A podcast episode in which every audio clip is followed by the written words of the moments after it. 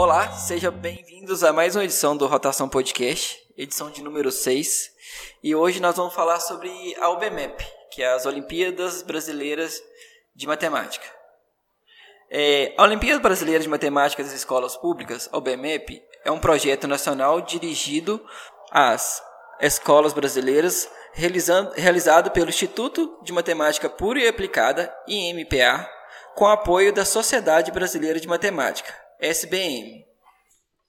Criada em 2005 para estimular o estudo da matemática e identificar talentos na área, a UBMEP tem como principais objetivos estimular e promover o estudo da matemática, contribuir para a melhoria da qualidade da educação básica, identificar jovens talentos e incentivar o seu ingresso em universidades nas áreas científicas e tecnológicas, incentivar o aperfeiçoamento de professores das escolas públicas, contribuir para a integração das escolas brasileiras com as universidades públicas e promover a inclusão social por meio da difusão do conhecimento.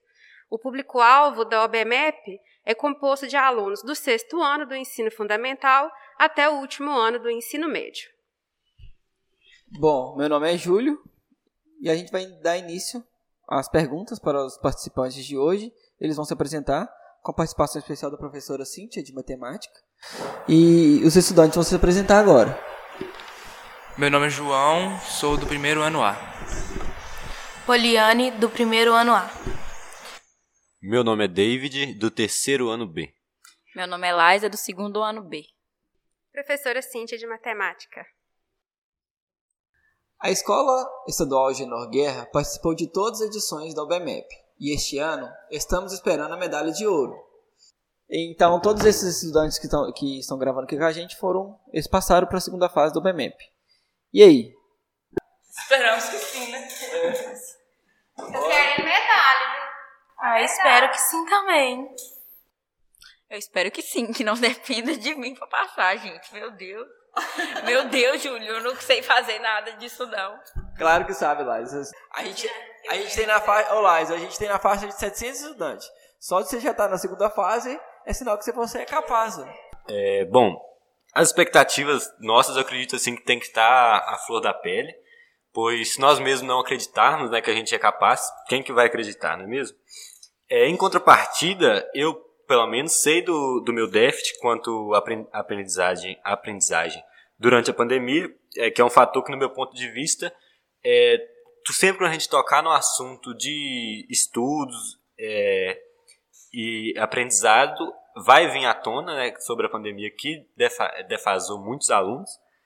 É, e a gente sabe também da dificuldade que é a prova da OBMEP, que faz a gente ficar um pouco desesperançoso, porque é uma prova, tipo assim, fora da rotina, não é o que a gente está acostumado a ver. É, mas com certeza, dependendo de, se depender de mim, eu darei o, meu, o melhor para fazer uma boa prova e buscar tão honrosa aí medalha de ouro para a escola. Então, nós temos aqui alguns dos alunos, né, Júlio, que foram aprovados para a segunda fase. A escola tem um determinado número de alunos, né, que pode selecionar de acordo com o número de inscritos em cada fase. E para cada uma, fase 1, 2 e 3, nós selecionamos os alunos com maior, o melhor desempenho, né? A melhor nota. E nós temos alguns dos meninos aqui, nós temos outros aprovados, né? A escola tem essa tradição de participar da OBMEP, então todas as edições a escola participou. E nós temos, além de já, como o Júlio comentou, né, essa vitória de vocês já estarem na segunda fase, nós temos aí menção honrosa, as outras medalhas, prata, bronze e ouro, né? E o objetivo, além da premiação, é justamente esse estímulo, né? Depois de dois anos aí de pandemia, eu acho que vai ser muito bom e é muito estimulante a gente ter essa participação no ABMEP, né? Para dar uma animada aí a vocês nos estudos. E vo para vocês, estudantes, qual que é a relação de vocês com conteúdo de matemática. Eu, particularmente, gosto muito de matemática. Minha área de. Eu sou professor de química e eu gosto muito de matemática e tenho que estar ligado diretamente à química. E de vocês? Sem pressão que a professora de matemática está aqui, viu? Fiquem à vontade. Bom, para mim eu tenho que me esforçar bastante na matemática, porque um dos meus sonhos é engenharia. E na engenharia, muito precisa da matemática. Então é uma das matérias que eu mais tento me dedicar. É, eu sempre gostei muito da matemática e sempre foi uma matéria que eu sempre tive muita facilidade. Eu sempre busco saber mais coisas, é, além da escola, do, do que eu aprendo na escola. Eu busco aprender mais fora e sempre gostei muito de matemática. É, bom, minha relação com o, o conteúdo da matemática, eu, eu digo, tipo assim, é constituído de duas fases. A primeira fase é, é aquela que todos passam, né? principalmente no ensino aí do, do ensino fundamental 2, em que são muitas matérias novas, o que dificulta, um pouco o entendimento da base da matemática em si. E a segunda fase, que foi quando eu percebi que ainda nessa fase inicial, é, que eu não estava acompanhando muito bem a, as evoluções da matéria e passei a buscar mais conhecimentos, é, como os meninos disseram aqui, fora da escola mesmo, para seguir mais em paralelo com as aulas. O que infelizmente não são todos que buscam. E da, buscam, né? Aí daí surge aquele tabu que a matemática é vilã dentre as outras matérias e etc. E assim eu fui entendendo ficando mais confortável. E digo novamente, durante a pandemia, como não houve aproveitamento total das aulas, eu voltei com um pouco dessa, dessa dificuldade novamente e estou buscando de novo os conhecimentos que deixei passar. Mas acredito que a, a nossa nova turma, eu hoje, né, no terceiro ano, é, se Deus quiser, vou sair da escola esse ano, mas acho que, talvez. tipo assim, talvez. mas eu acho que, tipo assim, os nossos novos alunos, igual aqui é, o João Pedro, né? João disse que. João Vitor, desculpa. Que está buscando, é, busca aprofundar mais na matéria, busca esse conhecimento, eu acho que é o, o verdadeiro foco, assim, pra gente quebrar esse tabu da matemática ser uma coisa que não é todo mundo que gosta e tal. Com certeza tem as pessoas que não gostam, mas para a gente começar a quebrar isso, as pessoas têm que buscar mais conhecimento mesmo e buscar entender a matéria em si. Eu, no meu caso, eu até gosto de matemática, mas tem muita facilidade de aprender algumas coisas que passa, sabe? Mas aí tem muita coisa também que tem dificuldade. Dificuldade, acho que tá normal, porque tá ligado que o Deide falou sobre a pandemia, né? É. Eu tô com ciúmes, eu quero saber qual é a relação com a química também, porque todo mundo falou bem da matemática. Minha relação com a química sempre foi péssima. Não gostava. E é isso aí. Eu sinto muito, Júlio, não. não... A, a, é a reciprocidade. No, não é, você falou bem da matemática e tal, mas infelizmente. Leva pro lado pessoal. É. Mais uma pergunta para os que já realizaram a segunda fase. Como é a prova? É muito diferente do formato aplicado na primeira fase?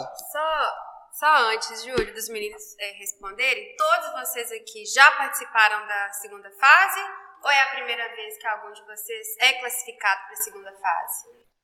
Eu já, e assim, eu acho mais difícil a segunda fase por ser as questões abertas. Né? Eu, eu sinto mais dificuldade nela. Tanto é que uma vez eu estudei a BMAP passada, quando chegou não tinha nada a ver com a outra. Eu já participei duas vezes já da segunda fase e as questões são bem diferentes da primeira fase. Então, tipo, não tem como você ter noção nenhuma do que vai cair. É, você tem que ir na fé mesmo, porque não tem como você saber o conteúdo que vai ter, não tem como você se preparar antes. Sim, que não é, essa, essa eu queria saber, qual que é a cor do chapéu do Pinóquio, que eu não sei não. Sim, queremos Hã? saber. Verde. Não. Eu já vi mais de verde, eu já vi de vermelho, eu já vi de amarelo. De acordo com a prova lá, é, Pinóquio tinha um chapéu, parece, né, que não era da cor que tava falando, mas eu não conheço, nunca, tipo assim, não lembrava da imagem do Pinóquio também. Marquei que ele não tinha chapéu. Também. Eu, que eu me lembro, eu nunca fui classificada para o BMF, não. Acho que é a primeira vez minha sendo classificada. Mas dessa vez, se eu já tivesse sido classificada, eu nunca vim fazer. Mas dessa vez eu vou vir fazer. Tudo bem. Vai que eu ganho a medalha de ouro dessa vez. Aí, ó. É, eu já fui classificado para a segunda fase em anos anteriores. Não me lembro exatamente, mas eu tive um imprevisto que infelizmente me impossibilitou de, de fazer a prova, que obviamente né, me desclassificou. É, cheguei a pesquisar estudar sobre como era a segunda fase, igual os meninos falaram aqui, não, a gente não estuda muito mesmo a matéria, porque é um pouco bem imprevisível, mas eu tentei estudar como que era a segunda fase e vi que seriam poucas questões, mas que elas seriam questões abertas. Aluno, os alunos teriam que deixar na prova os cálculos envolvidos para chegar à resposta, o que, na minha opinião, em parte, é bom porque se a questão for mais objetiva, né, é melhor para resolver. Mas, em contrapartida, é ruim porque não dá para usar as famosas técnicas de concurseiro, né? É de fazer as alternativas é, um meio, fazer das alternativas um meio de ajuda para chegar às respostas corretas, como nas provas tradicionais de múltipla escolha. E vocês acreditam que a realização do BMEP tem potencial de revelar talentos e estimular o ensino da matemática?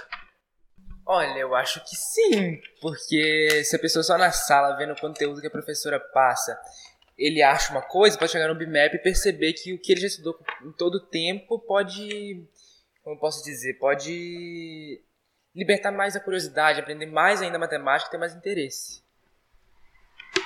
Eu acho que sim, porque às vezes a pessoa acha que ela sabe muito bem a matemática e que ela é ótima em matemática, mas quando chega na hora da prova, ela descobre que ela sabe só, na verdade, só a base mesmo da matemática? É, ela não sabe tudo igual ela achava que sabia. Era, é outro nível que ela passa a descobrir. É, eu acredito que sim, que possibilita o aluno e os professores de, de ver o que lhe falta aprender para resolver aquelas questões. E para o aluno que tenha mais facilidade nessa área de exatas, e às vezes nem mesmo ele tenha descoberto esse talento ainda, a OBMAP é um ótimo veículo para despertar isso no aluno devido a todo o incentivo e reconhecimento envolvido. Mas, por outro lado, eu acredito que o estímulo do, do ensino da matemática não deveria ser visado apenas em uma prova como essa, e sim desde os anos escolares iniciais. Isso por meio de um, no, da mudança no modo, do modo de cronograma de ensino, talvez, ou mais importante ainda, maior valorização do profissional para que este busque maior engajamento em sala, fazendo com que o nível de aprendizagem dos alunos aumente. E levando para o lado da evolução, acredito que devem estar à disposição dos, acredito que devem estar à disposição dos professores é a possibilidade de buscar formas mais inovadoras para ensinar essa matéria que querendo ou não é complexa, como todo mundo diz. É, se implementasse mais tecnologia nas escolas, porque o desenvolvimento intelectual das pessoas hoje em dia gira muito em torno da tecnologia. É, então, se implementasse essa tecnologia nas escolas, então os alunos teriam maior disposição e empenho para aprender. E assim eu acredito que, que possa haver um maior estímulo é, e ensino da matemática. Tá. É, a fala do David é bastante interessante, sobretudo nessa questão da tecnologia, né?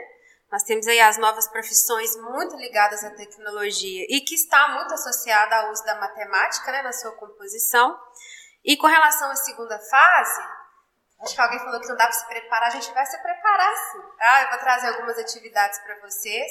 A segunda fase, na realidade, é, ela, ela exige, né, ela quer buscar de vocês que vocês demonstrem a capacidade de interpretar e resolver problemas, né? Que é ali, a gente pode dizer que um dos objetivos da matemática. A matemática ela tem por objetivo resolver problemas práticos do nosso dia a dia. Então eu vou trazer para vocês algumas questões mais no estilo é, da segunda fase, depois das férias, né, para a gente tentar treinar um pouco. Mesmo os alunos que não, não estudam comigo esse ano, né, é, eu vou estar à disposição para trazer e passar essas questões, depois corrigir o que vocês fizerem, e vocês vão ver que não, não existe uma única forma né, de resolver essas questões. O objetivo é ver mesmo a capacidade de cada um de resolver aqueles problemas. E existem caminhos diferentes para se resolver o mesmo problema. Né? E aí, para concluir mais uma perguntinha, está relacionada essa questão da carreira. Né? Muitas pessoas é, pretendem ingressar no ensino superior e escolhem profissões ou carreiras que elas acreditam que não tenham ligação com a matemática, né? que estejam livres de estudar matemática. Vocês têm esse pensamento de escolher uma profissão baseado em não ter matemática no currículo? E também queria saber se vocês realmente acreditam nisso, né? que exista alguma profissão, ou se é possível viver no dia a dia livre né, da matemática, ignorando a existência da matemática. Na minha, no meu caso, é totalmente contrário. Eu sou péssimo em humanas. é, então, é, o caminho que eu quero seguir é a engenharia, então tá totalmente ligado com a matemática. E fora é, dessa profissão, eu acho que a pessoa tentar correr da matemática não, dá certo, porque tudo hoje em dia tem a ver com a matemática. Eu acho, assim, que, que a matemática não tem como você fugir dela. Ela está presente em qualquer área que você vá cursar um dia, qualquer faculdade que você venha fazer um dia. Eu, particularmente, é, acho que não me não daria certo é, eu procurar uma profissão que não é, não envolvesse a matemática, porque eu sou péssima em humanas, péssima em linguagens, então teria que ser alguma coisa que envolvesse a exatas. Enfim, a galera de exatas, porque eu só escuto o contrário, eu sou de humanas, eu sou de humanas, até que enfim. Agora, agora eu entendi porque a Cintia escolheu vocês para participar. Ah, não é? é? no, meu, no meu convívio social hoje, com muitos vestibulantes, vestibulantes né, que a gente está buscando a prova do Enem também, é, eu acho que é um, um, uma coisa que a gente mais se ouve falar é nisso, de todo mundo, tipo assim, mete pau na matemática, tipo, ninguém gosta da matemática e tal.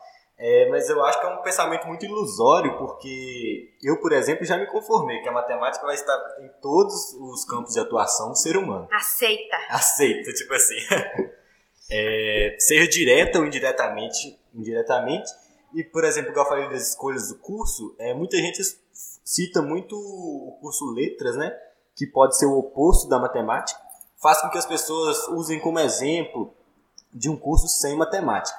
Mas por mais que não, se, não esteja na, na grade curricular do curso, a matemática vai estar sempre presente de alguma forma. E o aluno vai ter que usá-la, às vezes sem até perceber, sem nem perceber, mas ele, se ele não tivesse adquirido conhecimento no ensino fundamental e médio, com certeza teria dificuldade em fazer o que, que lhe for necessário durante o ensino superior. No meu caso, eu acho que não tem como tipo, não ter uma profissão sem matemática, porque eu pretendo cursar engenharia mecânica. Então, eu acho que, pra mim, no meu caso, eu tenho que estudar muita matemática, mesmo sendo muito preguiçosa. ah, é, foi mesmo. Então, é, queria agradecer vocês por participar desse episódio. Eu brinquei no meio que agora entendi porque Cintia escolheu a dedo cada um. Então, é, boa sorte na, na próxima etapa do OBMEP. Desejamos que vocês realizem uma excelente prova na segunda fase. E parabéns novamente a todos vocês e todos os alunos que foram classificados da Escola Gerno Guerra. De, deixar um agradecimento aqui aos os outros professores da área de, da área de matemática também, né?